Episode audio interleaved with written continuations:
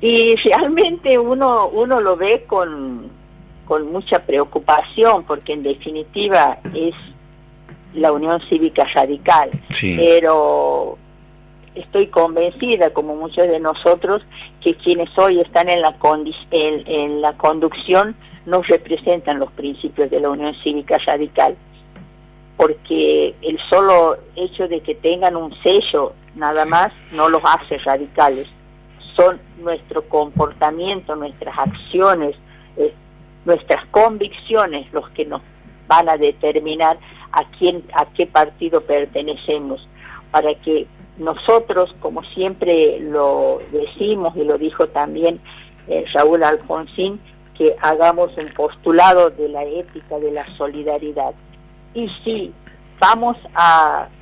aliarnos con un partido político o un pseudo partido político que ha destrozado en los últimos cuatro años que ha gobernado, ha destrozado las instituciones del país, ha, hecho realmente eh, inequidades con el sistema de salud, con, con la educación. Entonces nosotros este, sabemos que esos radicales no podrían estar nunca realmente dentro de la Unión Cívica Radical. Pero ya llegará el momento, ya llegará el momento en que los radicales de Santiago del Estero vamos a demostrar lo que somos, lo que valemos y lo que Gerardo Zamora ha, hecho en esta provincia con sus firmes convicciones como radical y sobre todo o haciendo algo que siempre se pregonó y que siempre lo decía Raúl Alfonsín cuando convocaba a todos los partidos políticos y eso lo hicimos en Santiago del Estero. Nos dimos cuenta, los radicales y todos los partidos políticos, que debíamos unirnos porque era de la única manera que íbamos a poder sacar adelante a nuestra provincia. Ah, y si es que el entender que lo más importante era la realidad provincial y el futuro de los santiagueños nos hace o nos hizo que nos separaran del partido, bueno, eso no, no va a tener ninguna importancia porque se ha podido lograr lo que nosotros queríamos, sacar adelante a nuestra provincia, que los santiagueños hoy sientan el orgullo de ser santiagueños, de que se hayan podido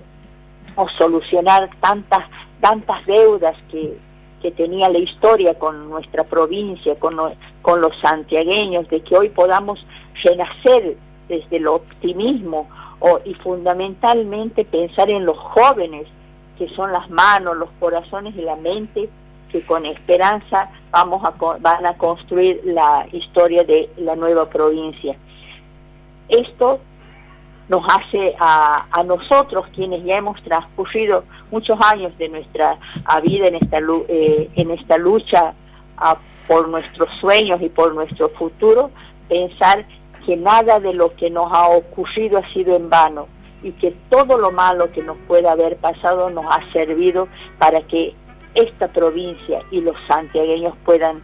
salir adelante, para que nosotros podamos en algún momento erradicar la, la pobreza, porque vamos a seguir trabajando para eso,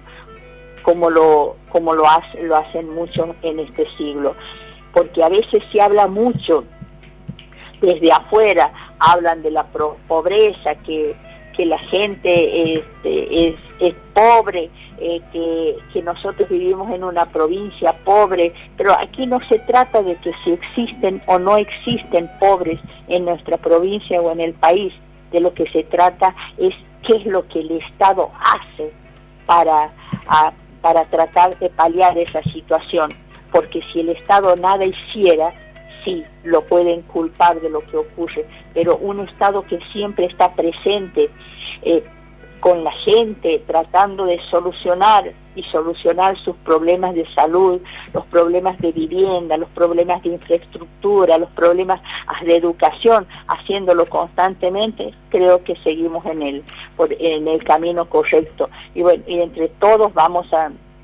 vamos a, a seguir trabajando para que sigamos ayudando a Santiago del Estero, quienes nos toque asumir esta responsabilidad nacional, lo, vamos, lo hacemos con la firme convicción de que vamos en representación del pueblo y de la provincia de Santiago del Estero y que en ellos tenemos que pensar y para Santiago del Estero vamos a trabajar junto a este gobierno.